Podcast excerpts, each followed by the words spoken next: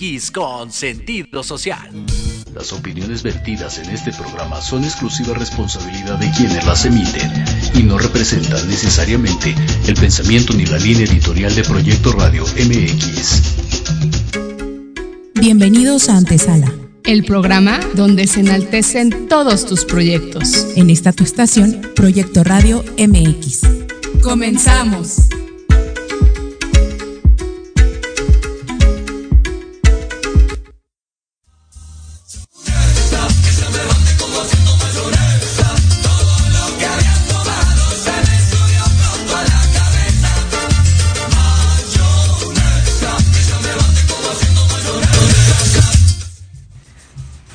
¿Cómo están? Siempre es un gusto estar con todos ustedes. Un martes más, un martes más de antesala, Jime.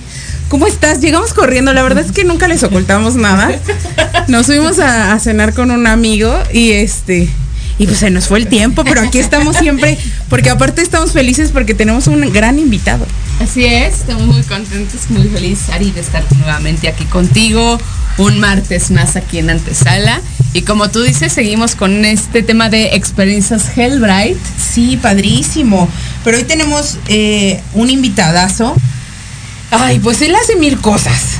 Yo, yo digo coach, pero el- o sea, es un trasfondo impresionante porque te ayuda este de manera metabólica, te ayuda al ejercicio, te ayuda, incluso tienes ahí un tema anti-obesidad o algo así.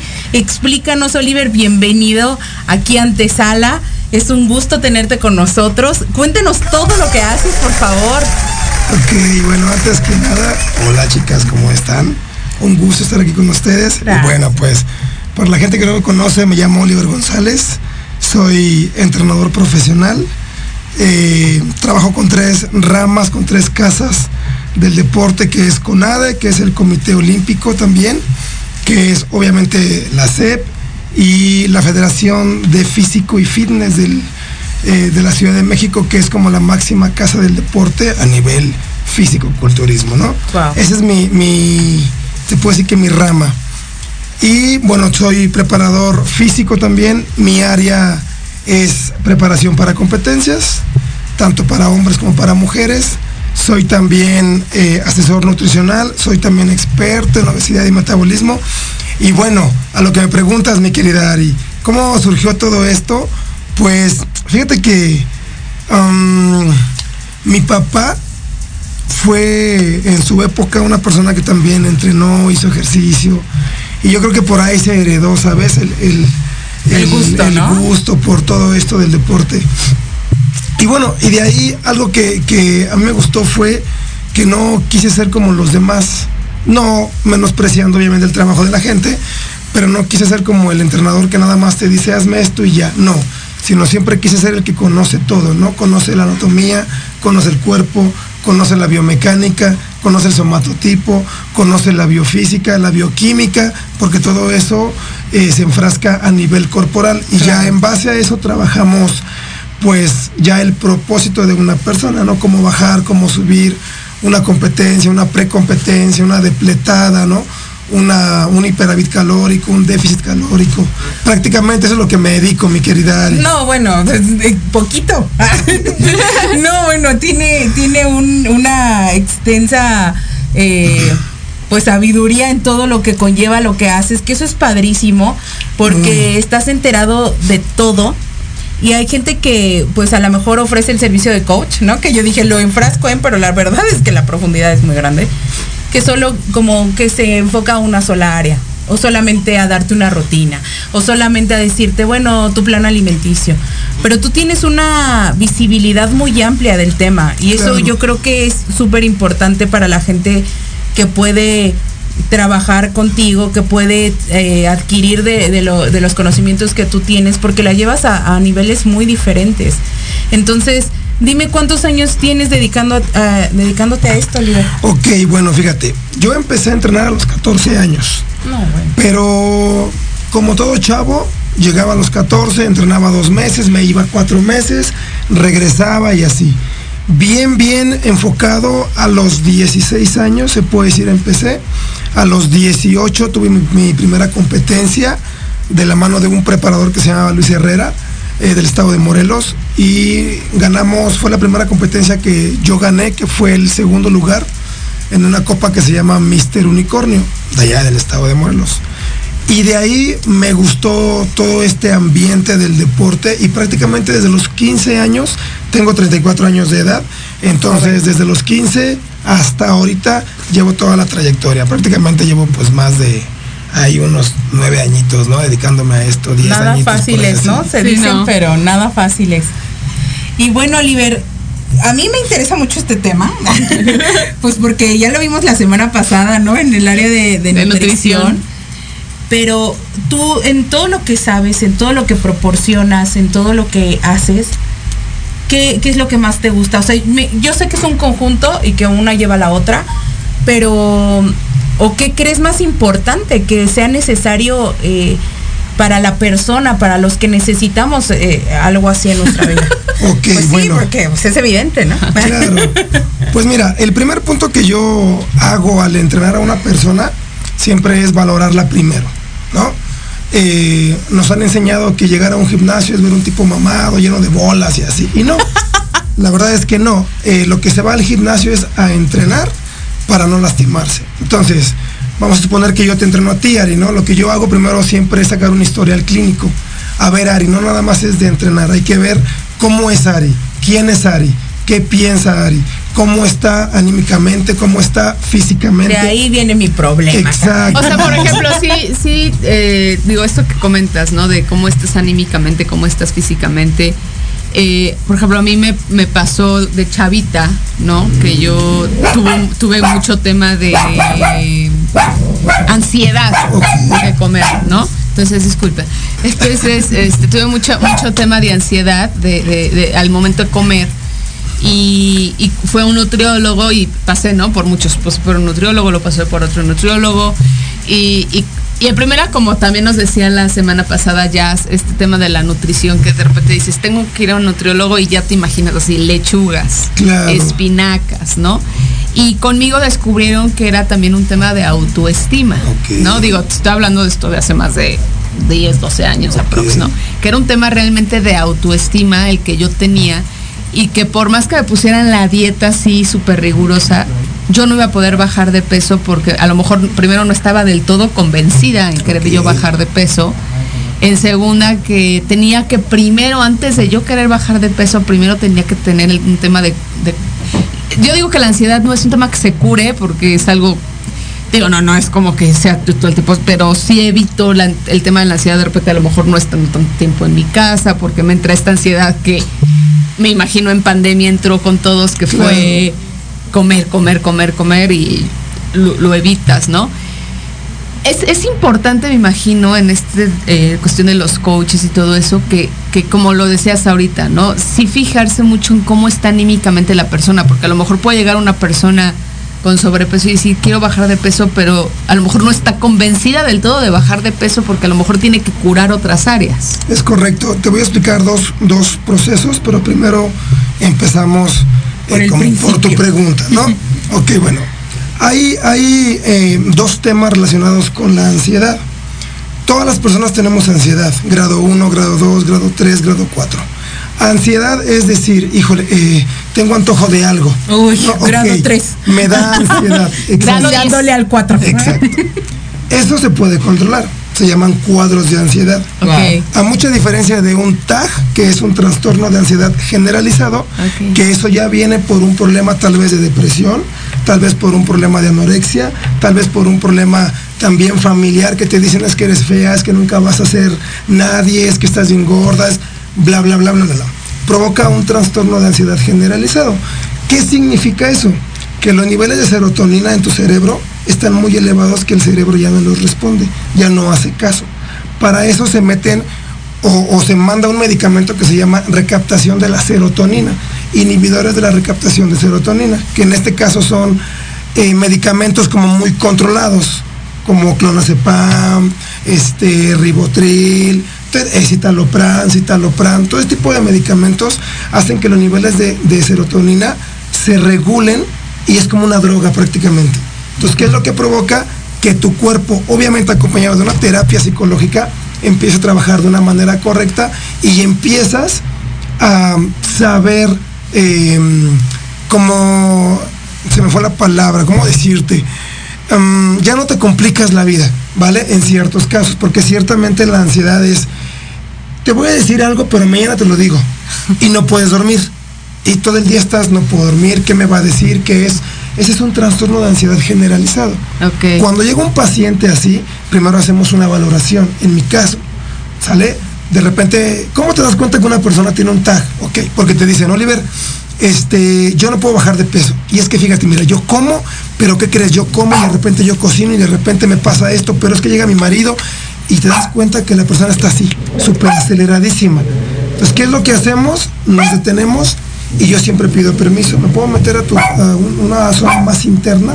No, pues que sí. Y empiezo a valorar cómo eres con tu esposo, esposa, cómo eres con tus hijos, cómo eres de salud, cómo comes, cómo es tu orden diario. Sí, es Entonces, que es la raíz, ¿no? Verdaderamente. O sea, lo platicábamos la semana pasada y qué padre tenerte hoy aquí, poderle dar continuidad de, de, del punto de vista de alguien que está eh, dentro del área, pero en otra cosa totalmente, ¿no? Porque ya se está en, en la nutrición, pero aquí, bueno, ya hablamos todo lo que sabe Oliver, ya no lo puedo repetir porque son muchísimas cosas. Pero hablando justo de esto, que es nada, nada que otra cosa química cerebral, ¿no? La Así falta es. de esa química cerebral, serotonina, melatonina, todo este rollo que es un mundo increíble que te lleva a encontrar un nivel padrísimo en tu organismo, del cual yo sufrí mucho tiempo. Y yo tomé ribotril, gotas de ribotril, muchos, muchos años de, de niña. Y, y nunca tuve conocimiento de que nada más sabía que pues, me tranquilizaban y yo decía, qué padre, ¿no? Este, Exacto. Pero sí es un, es un, es un cuadro de ansiedad im- importante, pero ¿qué pasa, Oliver, cuando no hay este conocimiento? Tú no lo puedes proporcionar, y- va a proporcionar y obviamente contigo podemos llegar a estos niveles, pero ¿qué pasa cuando ya te llega alguien que, que- que ya se sometió a, muchos tratamientos, que ya viene cansada de, que tal vez ni lo quiere intentar tanto, eh, que, que, que- que tra- trae un problema con el que ya le metieron, para mí no es el ejercicio, para mí no es ese tip- tipo de comida, yo no puedo, porque mucha gente ya es el, yo no puedo, ya porque ya se lo grabó, porque decidió creérsela. ¿Qué pasa con ese tipo de gente que viene un poquito más hostil a recibir todo este, esta, pero que sabe que tiene la necesidad de, o, o- o la falta de ayuda, ¿no? Que necesita la ayuda. Súper preguntísima, Ari, te acabas de aventar. Ok, lo primero que le hacemos a ese paciente, o al menos pongo a mi persona siempre, es una, decirle qué es lo que tiene. Obviamente ya lo sabe, pero a lo mejor sabe una forma embarrada, porque los doctores siempre van a, man- van a dar el, el- el lado crítico, ¿no? El de tienes cáncer, te vas a morir. Así de sencillo. Sí, ya, tajante. Ta, ¿no? Sí. Entonces, lo que hacemos es explicar qué es lo que tiene. Punto número uno. Y punto número dos es darles la confianza de saber que se pueden expresar con todo lo que sienten y darles la confianza de estar ahí. Y no solamente es decir, hazme 4 de 20 de esto, no. Es llegar y decir, ¿cómo estás?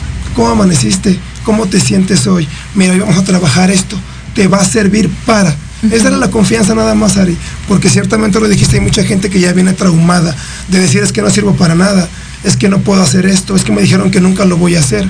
Cuando llegan con alguien que los entiende, se escucha chistoso, pero cuando llegan con alguien que los entiende, esa gente se abre solita y empieza a reaccionar. ¿Y qué crees? Es una gente que da el cambio rápido. Entonces, como ve el cambio rápido, la gente dice, híjole, aquí me dijeron que no, pero él me dice que sí, entonces me quedo aquí. Esa es la función de la gente. Sí, porque tal vez es el no he encontrado quien crea en mí otra vez. Exacto. ¿no? Porque ya mucha gente sabe, ay, tú nunca, y siempre lo mismo, y no puedes, no haces dieta, ya sabes que te tienes que cuidar. Y es como un, no es que no, es que no pueda, porque los hábitos, de verdad, cambiar hábitos es, eh, bueno, Complicado. Sí, porque yo he tenido pacientes que, que, por ejemplo, y lo he mencionado creo que en alguna ocasión, no sé si aquí en antesala, pero ese tipo de pacientes que eh, son hijos de militares y que ya traen el chip de brinca, salta, sube, baja, a las 8 te duermes y entonces llegó y tienes que hacer y, y el cambio fue increíble y como, eh, como fisioterapeuta en este caso dices, qué maravilla porque ves los resultados de tu trabajo. Pero eh, con, ese, eh, con esas personas que dicen, sé que tengo que cambiar, sé, lo sé, porque nadie somos tontos. Pero no puedo, es muy complicado la vida. Sí, la o es, o situación. es superior a mí, ¿no? De repente, Claro. Eh, justo como dice Aries, ese tema de cambio de hábitos, eh, digo, yo por ahí en algún momento escuché esta parte de que los hábitos los tienes que ir cambiando poco a poco, o sea, no puedes agarrar y decir, este, si nunca en tu vida has hecho ejercicio, ¿no? Por ponerte Claro. un ejemplo, decir, voy a ir todos los días de lunes a viernes, de tal a tal hora, porque la realidad es que a lo mejor hasta mentalmente no lo haces porque dices, todos los días, ¿no? O sea, de, de lunes a viernes, ¿no? Pues ni siquiera lo he hecho, ¿no? Entonces Claro. te dicen que esos, esos cambios de hábitos los debes de ir haciendo, a lo mejor decir, bueno, voy a ir lunes, miércoles y viernes, ¿no? Por poner un ejemplo. Y a lo mejor, este, pues, mis comidas voy a comer sano de lunes a jueves, ¿no? O sea, Sobre eh, todo, por ejemplo, en la obesidad, que es lo más visible, ¿no? Eso es visible. Ves a alguien gordo y sabes que tiene un problema de obesidad. ¿Qué pasa con, con las personas que no se le ven, por ejemplo, en el físico, que necesitan eh, masa muscular, que necesitan eh, subir de peso, que necesitan... Realmente tú como, como entrenador, como, como todo esto que haces, es una maravilla todo lo que sabes, eh, ¿qué es realmente lo complicado? Podríamos pensar que el bajar a alguien de peso. Sí, fíjate que toda la gente piensa que bajar de peso es súper complicado, pero no, lo que en realidad es complicado es, es subir a una persona de peso. Eso es lo más complicado, porque una persona que tiene sobrepeso, eh, yo siempre les digo de broma que tienen mucha energía, ¿no? Independientemente de todas la- toda la- eh, las cargas de glucógeno, los depósitos de glucógeno, tienen mucha energía para entrenar. Pero una persona que es delgada, también pelea mucho con su mente, porque dices que me han dicho que toda la vida voy a ser delgado, no voy a engordar. Y puede haber una persona delgada tres meses en el gimnasio y puede subir medio gramo Wow. o un kilo de peso. Eso a nivel corporal, pero a nivel masa magra es muy diferente. No subes casi nada o a veces muy, muy poco. Entonces es muy difícil subir una persona de peso, no es imposible, pero sí es muy difícil. Y aparte debe de, de prepararse la persona para llevar un hiperávit calórico, porque no nada más es comer como una persona normal. Desgraciadamente hay que aumentar un poquito las cargas de calorías para esa persona para que suba de peso. Si no, pues sí va a ser un poquito... O sea, estamos hablando de que tiene que comer mucho. Sí, eh, es, es muy fácil. Para que una persona baje de peso, tenemos que oxidar más calorías de las que consumimos al día. Para que una persona suba de peso, es todo lo contrario. Tenemos que consumir más calorías de las que oxidan todo el día. Es decir, Ari, si tú comes 2.000 calorías y quieres bajar de peso, bueno, hay que oxidar 3.000 calorías. Un ejemplo, ¿vale? Viceversa en cuestiones de si quieres subir de peso. Esa es la función de, de la nutrición, tan tan. ¿Y qué pasa cuando, porque hay diferentes tipos de obesidad? Claro. ¿No? Eh, la obesidad que se da por atracones, que ya viene a lo mejor de un problema psicológico, como tú lo dices. Así es. Eh, la obesidad que viene de un no como. Ok. Sí, soy todo el día. ya luego como una vez al día. Este, que eso es, eh, a mí, yo te lo hablo como personal y por eso lo pregunto. A mí, a mí me ha costado mucho. Yo soy antojadiza, pero no sabes. O sea, yo prefiero comer el día de hoy a veces. Este, ¿Helado? Helado que comerme una sopa. Así porque digo, ay, no, no, ya no me, ya no me lleno, me voy a o sea, llenar. de llenarme con una sopa. Porque sé que me voy a llenar rápido y digo, prefiero comerme mi helado. Y sé que estoy mal, estoy consciente. Pero tengo un problema con, con el antojo. ¿Qué, qué- con qué tipo de obesidad lidias más como entrenador? Ok, yo nada más manejo dos tipos de obesidad, independientemente de que haya muchas, clínicamente yo manejo obesidad tipo 1 y obesidad mórbida, tan tan. Obesidad tipo 1 es toda aquella persona que tiene 60, 70, 80, 90, 95, 100 kilos. Obesidad mórbida ya hablamos de una obesidad ya arriba de 150 kilos, 200 Wow. kilos, que parece mentira, pero sí lo hay. Sí, claro, yo conozco toda la familia mi papá fue así. Ok, bueno. Cuando una persona, eh, en este caso que me llega con una obesidad y quiere bajar de peso, que no tiene o que tiene malos hábitos, volvemos a lo mismo, mi Ari. Yo siempre me meto primero a cómo están a nivel cerebral, es decir, el motivo por el cual no comes. Porque hay gente que no come porque no quiere. Hay gente que no come porque no le da hambre, pero hay que ver por qué no le da hambre. Y hay gente que de verdad no come porque tiene el miedo de una, de engordar o de que no quiere bajar de peso. Ah, parece mentira, pero hay personas que no quieren ser delgadas, por burla, por lo que tú quieras.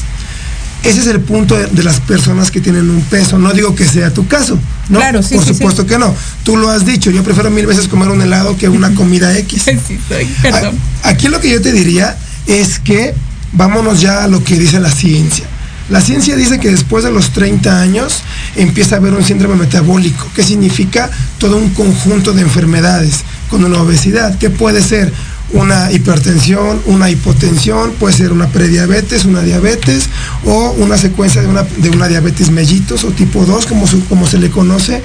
Independiente puede haber también problemas a nivel en la fascia plantar, tú sabes, eres, eres este fisio, no puedo mentirte. Puede haber también un problema en todas las curvaturas de la columna vertebral, ¿no? Una hiperlordosis, una hipercifosis, todo eso equivale a una obesidad. Claro. Entonces, cuando la- el paciente ya entiende eso, es como dice, ah, ¿sabes qué? Creo que sí me conviene comer bien, creo que sí me conviene hacer ejercicio. Independientemente ya no es el gusto de yo no como porque... no quiero". Conciencia. Claro, así de sencillo, ¿sí? O sea, no la edad de, de- o el punto cúspide del, del ser humano es 30 años. Después de los 30 años ya vamos para abajo. Todos somos degenerativos. Ya casi llego a los 30, Dios Sí. mío. Todos somos degenerativos, mujeres. Entonces, ¿qué significa? Que llegamos a los 30 y el reloj biológico lo voltean y ya vamos para abajo. Peleamos después de los 30 años con algo que se conoce como sarcopenia. Tienes que conocerlo tú, Ari, porque tú sabes de eso.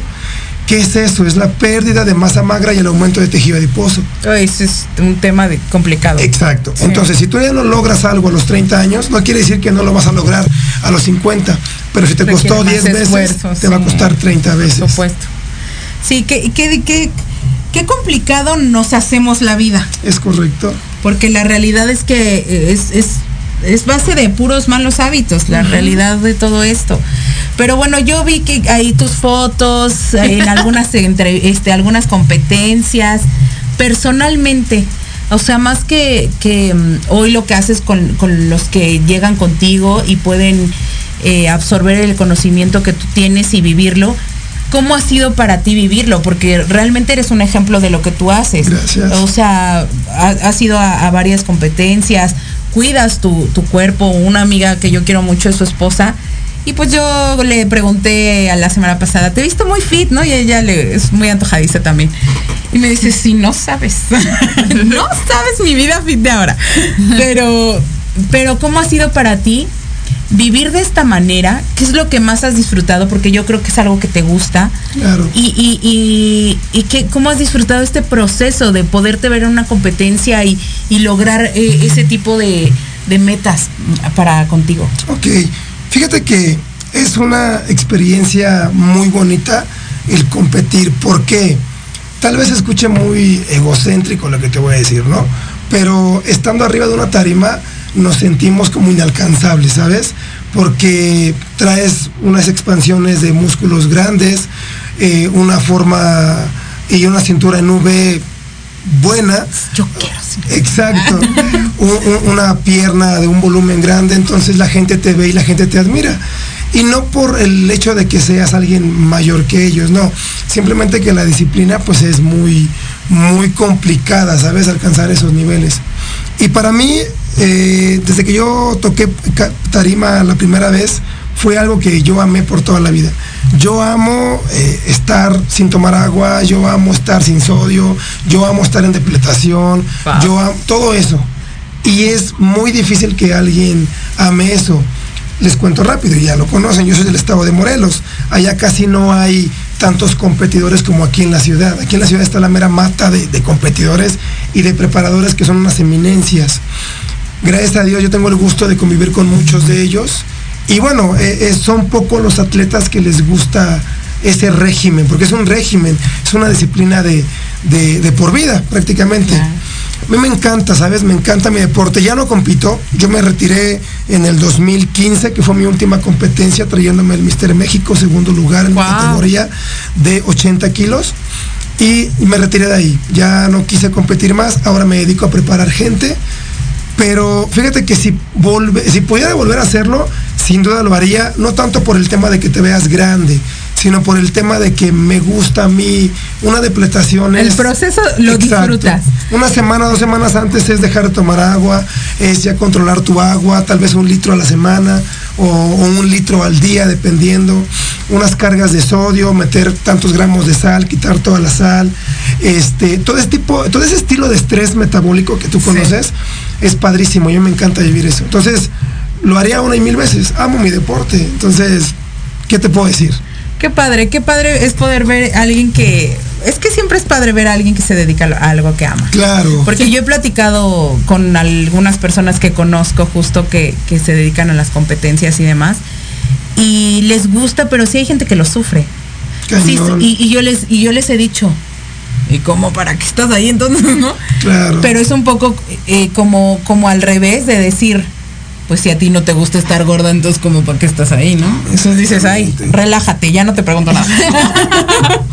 entonces, pero, pero escucharte a ti, que más que, que- que un sacrificio es, es un gozo, pues es, es algo muy padre y sobre todo el, el que con lo que tú haces, con lo que tú has vivido, puedas transmitirlo a la gente que hoy tienes eh, contigo, que, que, a la- que- que con lo que hablamos y con lo que escuchamos de ti, pues creo que tienes ese tacto para decir, a ver, tranquilo, ni te juzgo porque estás flaco, porque tienes malos hábitos, ni a ti porque eres gordo. ¿Qué está pasando? Yo te voy a dirigir y te voy a acompañar en este camino. Y vamos a seguir hablando justo de esto, regresando de un corte. Eh, dos minutitos nada más, no se vayan. Seguimos con Oliver González en Antesala.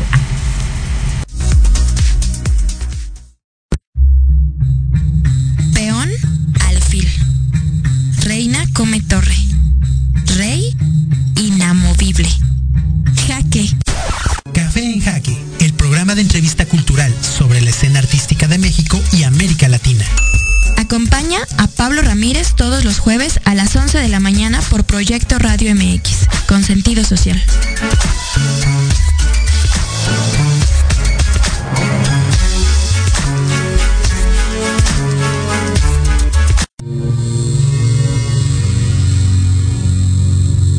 ¿Te gustaría saber para qué estás aquí? ¿Qué sorpresas guarda el universo? ¿Qué técnicas de sanación existen?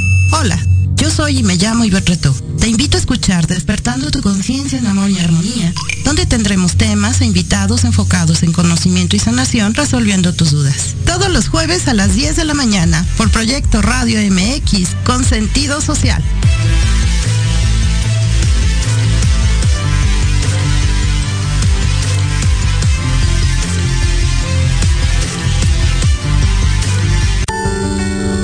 Héroes Anónimos.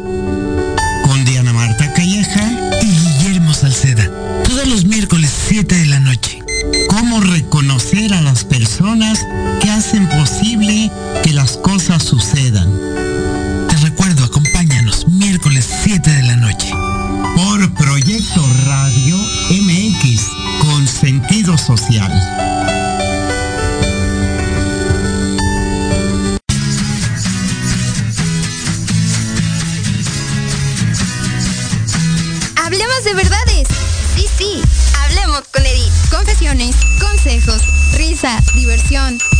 Entretenimiento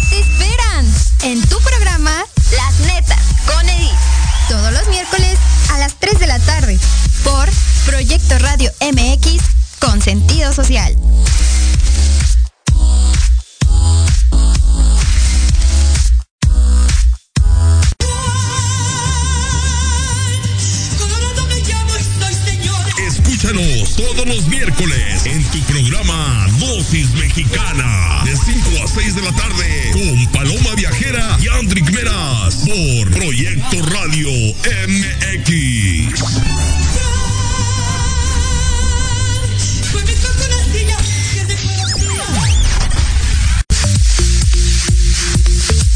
¿Mucha lana o qué? Todos los miércoles de 9 a 10 de la noche, comenta con Marta, Karina y el Pollo tips y mil cosas más para mejorar la economía de tu hogar. Solo por Proyecto Radio MX con sentido social.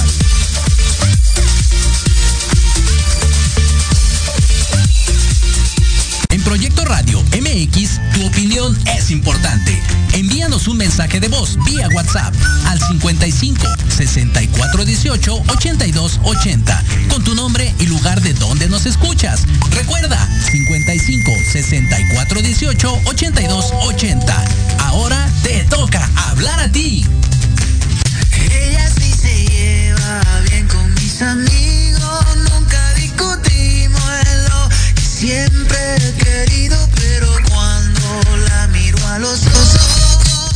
Gracias por seguir pendientes de antesala. Saludos a Carlos Arceo, Chío, que dice un coach muy preparado. Mariana González, un super coach, nos dice. Y mi papá que ya me escribió pidiéndole, pidiéndome que le pida una consulta a nuestro coach, diciendo, pues apúntate, chava, ¿qué, qué onda, no?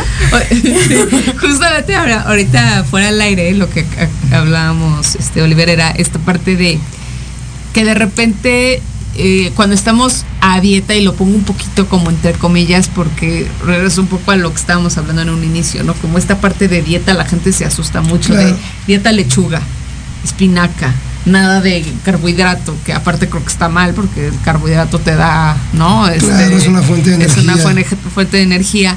Y esta, esta parte que creo que luego es complicado, como esta parte de culpa, ¿no? De, de sentirnos culpables porque comemos o dejamos de comer. Eh, la semana pasada que vino Jazz hablábamos de eso, ¿no? Que, que Jazz en ese aspecto es como muy... eh, un poco libre, ¿no? O sea, que ella, ella no le gusta como esta parte de, no, es que tienes que comer lunes lo que dice mi martes, lo que dice mi miércoles, ¿por qué? Porque como ella dice, circunstancias, ¿no? De, Aparte de la vida, ¿no? Yo creo que tampoco O sea, la vida te lo permite tan fácil.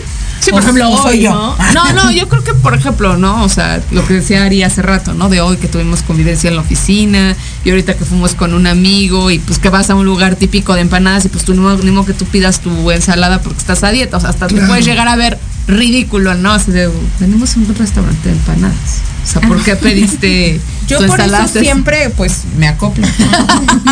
No, pero, pero justamente esta parte de culpa, ¿cómo trabajarla con, con tus pacientes para que no llegue, o sea, porque digo, a lo mejor uno que ya lleva dieta toda su vida, ¿no? O se cuida, digámoslo así, toda su vida, pues ya sabes que no pasa nada si comes mal, pero al día siguiente regresas, haces ejercicio y como que retomas tu vida. No pasa nada si hoy no fuiste a ese ejercicio y comiste relativamente mal porque, o sea, no pasa, digo, no es Bueno, lo que lo hagas diario, ¿no? Ahora, eso es, está importante saberlo. No pasa en cualquiera o sí pasa cuando ya estás metido en un régimen. Ok. Eh, eso es importante. Muy buena pregunta. Ok. Vamos primero aclarando las cosas, ¿ok? Todo el mundo lo llama dieta. En realidad no es una dieta, se llama un programa nutricional. Esa es la palabra correcta. Lo manejamos dieta porque pues, yo creo que es más fácil. Es como, por Es más corto. Es más corto. Es como el colesterol bueno y el colesterol malo. Sí, tampoco. En realidad no tiene nada que ver, no es ni bueno ni malo. Claro. Se llaman lipoproteínas de alta o baja densidad. Simplemente que el mexicano debe de cuidarse de algo y de qué se cuida, pues del malo, ¿no? Tan. Así de sencillo.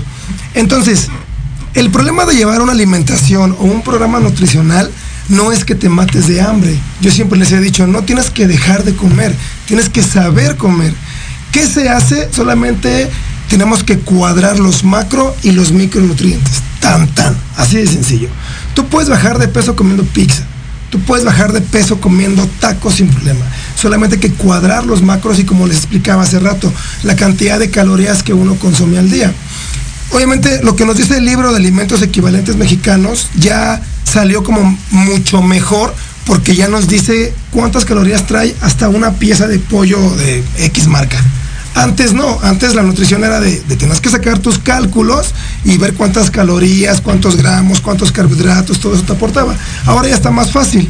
Ahora, a tu pregunta, no, no nos pasa nada si nosotros comemos, no sé, tal vez hoy por X o Y situación no pudiste comer tu alimentación y bueno, comiste tal vez, como dijiste, una empanada, ¿no?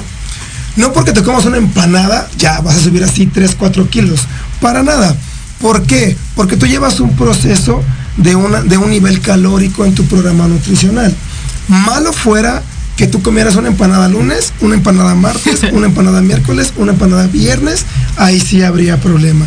Pero mientras no, ¿Por qué? Porque a nivel psicológico tu cuerpo se prepara, también es importante, porque sabe que después de una comida libre, como se maneja en el deporte, viene una recompensa de un programa nutricional de una semana de sacrificio. Llega el fin de semana, al cerebro le das la señal de que va a consumir algo, digamos, rico, pizza, hamburguesa, qué sé yo, y el cuerpo se va preparando. ¿Te engorda? No, no, no para nada, no te engorda, ni vas a subir 10 kilos por una hamburguesa, ni por una empanada, no. A nivel competitivo cambia la cosa, mi querida Ari.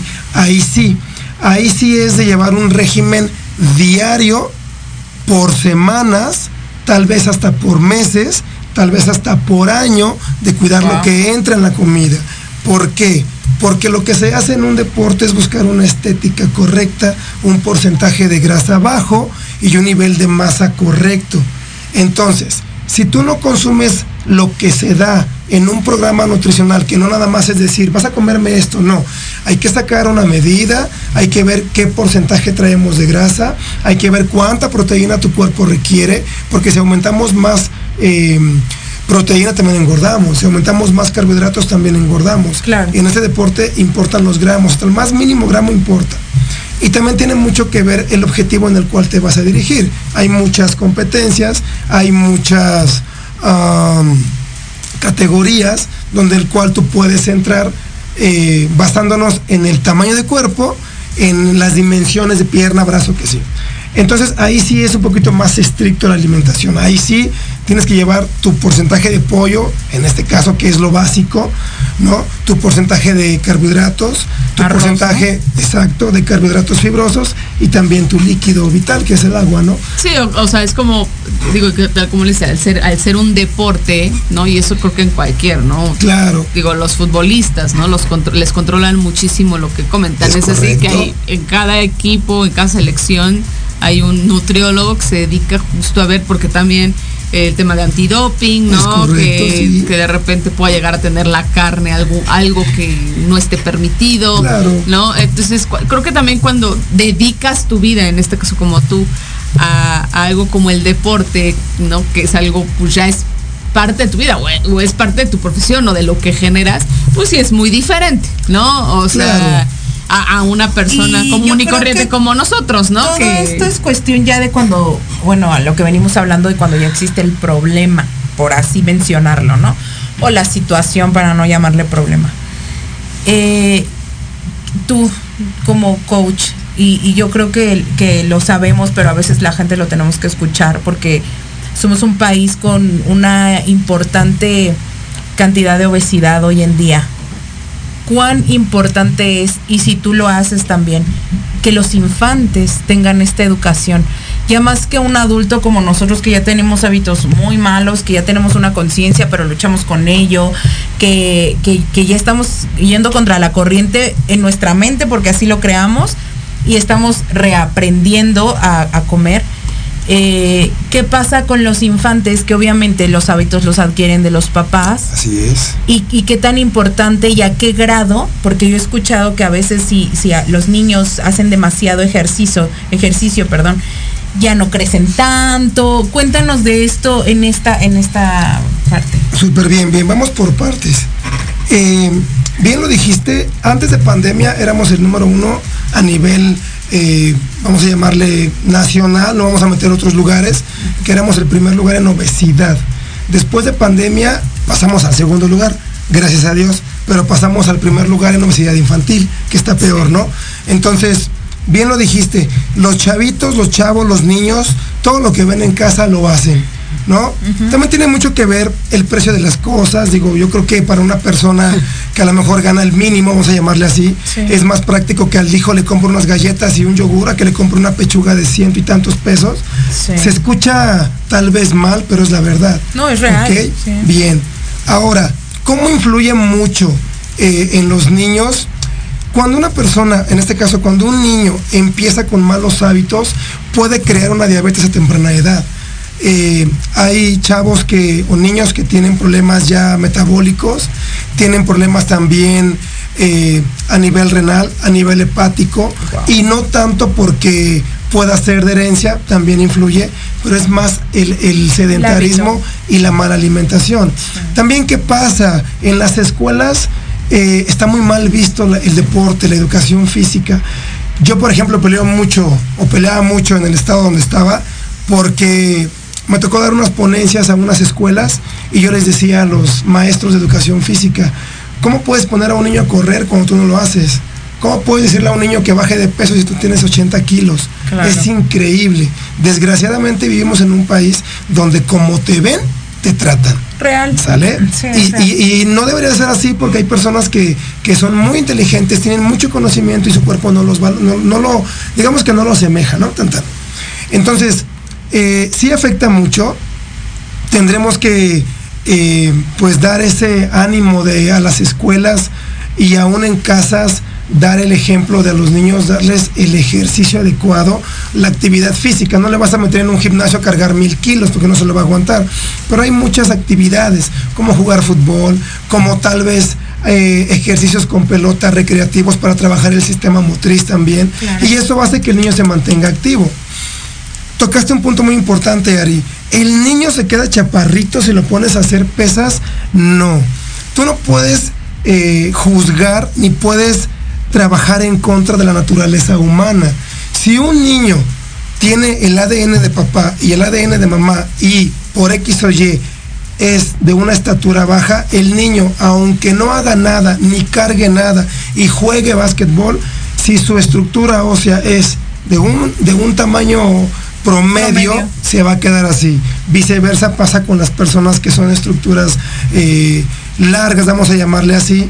Aunque corra o aunque no corra o aunque cargue 10 mil kilos y va a crecer, Se va a desarrollar. Claro. Eso es la naturaleza humana. Sí, y es importante que, que escucharlo de ti porque justamente la semana pasada yo escuchaba un comentario así de una persona que venía al lado de mí viendo un video de un niño como de unos 8 años que, que está impresionante en pesas porque el papá eso se dedicó y ahora lo entrena. Y yo escuchaba esos comentarios de esas personas. No, ya no crecen, por ese, eso también es maltrato, eso tam entonces, ¿cuán importante es que cosas tan pequeñas podríamos pensar nosotros? Todavía la gente las tiene en la mente y hay una falta de información importante. Muchísimo. Y que esto es un efecto dominó al Claro. final de cuentas, ¿no? Y entonces es importante que, que alguien con, con tu conocimiento y tu experiencia pues nos proporcione esta información. Y yo quisiera hablar de mil cosas con Oliver. No, él, él lo veo todos los domingos así de, amigo, pero no, no sabía todo, todo, ya, ya lo voy a andar persiguiendo. Oye, amigo, me, este, una pregunta. pero qué importante qué padre eh, todo lo que, lo que sabes, todo lo que nos puedes proporcionar. Eh, ¿cómo, ¿Cómo te contactan? ¿Cómo te manejas? Eh, eh, vas, vas a casa de forma personalizada, estás en algún gimnasio. ¿Cómo, ¿Cómo estás trabajando hoy en día, Oliver? Bien, pues trabajo consultas en línea y presenciales también. Digo, eh, tengo escasos dos meses en la ciudad. Estamos trabajando aún en el consultorio. eh, apenas estamos empezando otra vez a levantarlo porque bueno, pues no trajimos como que lo necesario, ¿sabes? Pero aún así tengo la dirección. Obviamente mi esposa me la va a dar porque yo no me la sé, ¿vale? Pero ya ahí que nos las dé, ahorita se las podemos Claro dar. sí. Trabajo en el consultorio, eh, trabajo también en línea, tengo gente del estado de, bueno, de allá en Puebla, tengo el estado de Morelos, tengo de Cuernavaca y tengo también aquí en la ciudad que trabajo en línea. Obviamente trabajamos por videollamada, yo les hago... O sea este, que no hay pretextos. para nada. Y aquí en, en la ciudad, gracias a Dios, ya estoy en un gimnasio laborando eh, que está por Lomas Estrella, si no me equivoco. Está, es ajá, Lomas Estrella. Estoy ahí, eh, tengo el turno matutino, que estoy de 5 de la mañana a 2 de la tarde. Igual, exacto. Igual también puedo atender la gente ahí. Desgraciadamente, las distancias aquí son muy largas. Digo, no es como donde yo estaba, que te decía en tal lugar llegabas en 10 minutos, aquí no. Pero podemos trabajar también en línea y presencial y obviamente también manejo página de Facebook, eh, página también en Insta, que es la que se encarga ella de llevarla. Y este, y también el teléfono de consultas. Claro que sí, ahorita queremos que nos des toda esa información también. Claro que sí. Pero también queremos que, que, que nos hables de esta alianza con Hellbright. Ok. Que eh, cómo llegó a ti, este, qué esperas de, de este lanzamiento que ya es el sábado 26 y pues Ya que ya sábado. arranca arranca el año con un evento el 14 de enero ahí en Narvarte. ¿Y, y qué esperas de este comienzo de, de- de esta aplicación? ¿Qué, qué, ¿Cómo ha sido para ti? Bueno, pues, ¿qué es lo que espero? La verdad que yo creo que todos buscamos, eh, acá, a- al menos en mi persona, yo creo que también en tu caso, Ari, en tu área, Claro. eh, que el deporte sea visto, pues, en primer lugar siempre, ¿sabes? Porque no tiene caso, y siempre le he dicho, que una persona tenga conocimiento y no lo lleve a cabo ni lo ponga en práctica, ¿no? Si no, de nada sirve. La idea o lo que nosotros queremos es que pues la gente se active. Desgraciadamente, pues vivimos en un lugar donde hay mucha comida de todo y la gente, el deporte lo tiene como hasta en último lugar, mi querida Ari. Igual. Como si no fuera una inversión para tu vida. ¿no? Exactamente. Yo siempre les he dicho que lo que inviertan ustedes en el tiempo de gimnasio se lo van a ahorrar muchísimo en medicamento, muchísimo en enfermedades, muchísimo en cualquier padecimiento. Eh, la verdad que te soy sincero, es algo nuevo para mí. Eh, no había tenido el gusto de estar en, en otras eh, alianzas como la que estamos haciendo. Y bueno, creo que lo, lo ideal es que cada uno aporte su granito de arena, Claro. cada área en el cual eh, hay personas como en este caso la nutrióloga, en este caso el trabajo que yo realizo, pues para brindar un buen servicio a las personas y que de verdad sepan que, que tienen que cuidar su cuerpo. Yo les he dicho que tienen que llegar a una edad adulta que se valgan por ellas mismas. ¿Vale? Con calidad. Exacto, que lleguemos a los 80 años, 70 años, 60 y que de verdad caminemos, estemos bien, podamos agacharnos, podamos caminar, podamos correr Sí, claro. y no estemos como dependiendo de alguien. Y creo Total. que esa parte que, que él que, que está diciendo Oliver, a mí me, me interesa mucho esto que dices del deporte, ¿no? De repente estamos en un país donde demeritamos mucho el Claro. deporte. Tan es así que vemos las estadísticas a nivel eh, país y es muy malo. Lo vimos en las últimas Olimpiadas, ¿no? Esta parte del poco apoyo que se le da al deportista, Así pues, es. es deporte, ¿no? Clase de educación física en las escuelas que pues casi casi la pasan pues hasta a veces de noche, ¿no? Y ay, pues porque para ellos educación física es correr tres vueltas a la a la Desgraciadamente cancha, así es. ¿no? Y, y no hay como esta cultura como a lo mejor puedes ver en otros países. O sea, tú ves a los países, a los gringos, por ejemplo, a los chinos, a los rusos, en general a los orientales, japoneses, chinos, coreanos, ¿no? Esta cultura que tienen por el deporte, de, de una disciplina, de un, eh, pues un arraigo desde hace muchos años. Y hoy vemos que, que- que en México no lo hay, ¿no? Es como, justo venía yo hablando de Ari, con Ari de esta parte, ¿no? Ahorita de, yo le decía a Ari, por ejemplo, ahorita, ¿no? Con el tema mundialista de, cómo la gente se puso por un penal que paró Memo Ochoa, así, qué padre, pero neta eso es, o sea, eso vas a, es, esa es la mentalidad que tiene el mexicano de me pongo feliz porque paré un penal y ya lo que venga, entonces ya es ídolo. O sea, creo que tenemos como un, un poquito esta parte de los ídolos tan malbaratada que ya cualquier persona la vemos ídolo por, por un tema de deporte que aparte es un desfogue, porque es, un- es muy cierto eso, que es un desfogue el, el- el tema del, del deporte. ¿Tú qué piensas de esto de, de- de- del país, de cómo... eh, porque bueno, muchas veces dicen que el deporte es como un reflejo de cómo está el país en Claro. todos los sentidos, que sí, sí creo que es un poquito por ahí. ¿Cómo ves esta parte de- del deporte? O sea, ¿por qué, ¿por qué crees que el mexicano tiene como esta mente, y voy a decirlo feo, pero tan poquitera, tan mediocre en ese sentido? Porque es la realidad, o sea, no te puede, no puede ser ídolo un cuate que va para un penal cuando dices, es su trabajo. Es como si yo felicito a Ari porque qué bárbaro, qué mega campaña de marketing hiciste. Ya, pues no, es tu trabajo. O sea, Claro, es que claro. tenemos ese Mal enfoque. Mal mala enfoque de lo que es un ídolo. No Claro. sé si me puedo Sí, explicar. yo creo que, que todo viene desde casa, ¿sabes? Eh, desgraciadamente, bien lo dijiste, la cultura del mexicano pues es aprenderse las cosas. O sea, te dicen 2 más 2 es 5 y tú lo aprendes y lo repites toda la vida, aunque no sea así, ¿vale? Bien lo dijiste, todo lo que es la cultura eh, de los países, vamos a llamarles ya de primer mundo, vamos a llamarle así, tienen este, esta educación deportiva desde niños. O sea, tú ves a, todos los chavitos desde los 3, 4 años ya entrando en gimnasia, ya entrando en Juegos Paralímpicos, los que obviamente cuentan con una eh, deficiencia y los preparan desde chavitos. ¿Qué es lo que pasa aquí en la ciudad, no? O a nivel nacional. Aquí el chavito es regañarlo, aquí el chavito es decirle, pues tienes que estudiar, tienes que tener 20 años, luego tienes que casarte, luego tienes que tener hijos y pues ya, y yo creo que nos falta una cultura, yo creo que estamos muy lejos de aprender y lo que tenemos que hacer es desaprender para empezar a aprender. Tan, tan. ¿Nos va a costar trabajo cambiar ese chip? Sí, Cambiar muchísimo. la mentalidad, ¿no? Claro, pero pues se puede empezar, ¿no? Y digo, yo creo que no es algo tan difícil de explicar, simplemente la cultura que traemos desde casa, desde abuelos, es de que el mexicano nació para pues crecer, si tienes los estudios, qué chido, si no, pues vete a trabajar. Pero, ¿y, mijito. ¿y tú qué harías para, o sea, si dices empezar desde casa, pero es muy complicado. Claro. porque Ya la mentalidad en general del mexicano es así. O sea, es, correcto, es una, sí. o sea, es algo que tendrías como que morirse todos y volver Yo a nacer que, todos. Claro. que el que hoy sea parte de Hellbright, el que hoy eh, él, él proporcione eh, sus, sus servicios de una manera más accesible para toda la gente que, que quiera eh, Sí, vivirlo. creo que ya es un avance.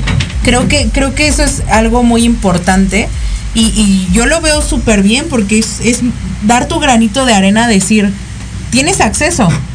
O sea, mi conocimiento, la verdad, como el de todos, es costoso porque invertimos tiempo, años, Claro. esfuerzo, escuelas, o sea, un montón, ¿no? Y, y que tú digas, bueno, lo voy a accesar a un, a, una, a un precio más accesible para que hoy tú tengas la posibilidad de, de poder vivir lo que yo te puedo ofrecer. Yo creo que es algo importante. Por eso yo creo que hoy el que seas parte de Hellbright es, es un paso que- grande. Y creo que también es lo que busca Hellbright. De hecho, uno de sus, de sus, bueno, frases es busca ser mejor cada día, ¿no? Y encuentra tu balance. Y encuentra tu Eso- balance. eso es- Creo que eso es, es, es- estamos empezando ahora sí por un, una cuestión también de un inicio con, con este, esta, este tema de no necesariamente la salud es mala, ¿no? Porque también tenemos Claro. esa parte, ¿no? Entonces, eh, pues sí, creo que estamos, la verdad, Oliver, podríamos estar aquí platicando contigo Es que horas. es, es un tema que te puede llevar, bueno, yo quería Sí. preguntarle de las eh, este operaciones bariátricas ya, ya los- que creo que creo y si no corrígeme en tu caso buscas todo para que eso no llegue a pasar, ¿no? Pues sí, mira, de bolón te explico rápido. Yo siempre les he dicho que las operaciones eh, son buenas, depende para quién. Claro, obviamente eh, la medicina pues ya nos da lo más fácil. ¿Qué es lo que hace la medicina? Es busca el nombre de la enfermedad, lo medica y tanta, no busca alternativas. Claro, siempre he dicho que el hábito de que se haga, eh, el deporte se haga un hábito y la alimentación también te va a evitar muchísimas, muchísimas, muchísimas operaciones, ¿vale? Entonces ciertamente sí es un tema que tenemos que expandirnos, Sí, cañón, porque es que no yo es estoy tan aquí fácil. contrarreloj y digo, ya no me dan chance. Pero quiero que pase rapidísimo su esposa a decirnos eh, la información de, de tu, de la ubicación, de teléfono, redes sociales, porque es su community manager, por supuesto. Ay, no. Es que acá viene de nuevo. Ah, la Acá con nosotros, este Melito. Bienvenida. Ya la conocen, ya estuvo con nosotros. por Hola, supuesto. hola. Sí, la dirección es Avenida Tláhuac, 4718, edificio B, cuatro- 203. Y es la colonia Granjas Estrella. Ahí es este, está cerca de la línea dorada. No crean que es donde se cayó, es más atrás. Por cierto, Para que no, no se asusten. eh, el, su teléfono, ese sí no me lo sé. Redes sociales. Sus redes sociales es coach-oliver-díaz. Súper bien. Pues qué bonito equipo, porque mira, lo escuchamos todo el tiempo. Ella sabe, ella me apoya, ella me guía. Qué, qué padre tenerte hoy aquí, poder aprender de ti. qué desperdicio de tiempo que yo no sabía todo lo que hacía este hombre. Pero solamente antes de irnos, dinos dos cosas que tienen que hacer las personas para tener una mejor calidad de vida, sí o sí. Súper fácil. El ejercicio siempre va a ir en primer lugar. Así de sencillo. Eso no puede faltar. Y la otra, pues es que quieran hacerlo. Tan tan. Porque si no lo quieren hacer, pues jamás. ¿Ya ves? Aunque quieran cambiarlo. No, ya voy a entrar. Prometidísimo. De hecho, me lo va a pagar ella. Por eso voy a entrar. Lo gratis nunca se ha echado de un lado. Así que, bueno, pues es, es un gusto tenerte aquí. Es un gusto verte, Meli. Gracias. Muchísimas gracias por este tiempo. Cabina, siempre muchísimas gracias por estar allá apoyándonos y aguantándonos. Y Aika, gracias por comportarte hoy mejor. Jime, un gusto estar contigo. Un gusto, gracias. Y nos vemos la próxima semana aquí en Antesala. Hasta la próxima. Bye. ¿Te gustó el programa? Únete a la comunidad Antesala MX por nuestras redes sociales, Facebook e Instagram. Síguenos todos los martes de 9 a 10 de la noche por Proyecto Radio MX. Con sentido social.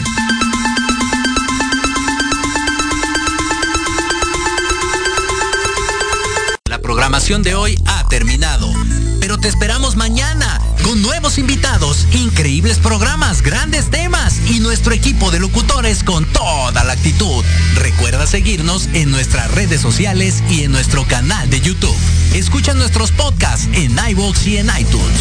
Te dejamos con la mejor música de bandas y artistas independientes. Que pases muy buena noche y recuerda Proyecto Radio MX con sentido social.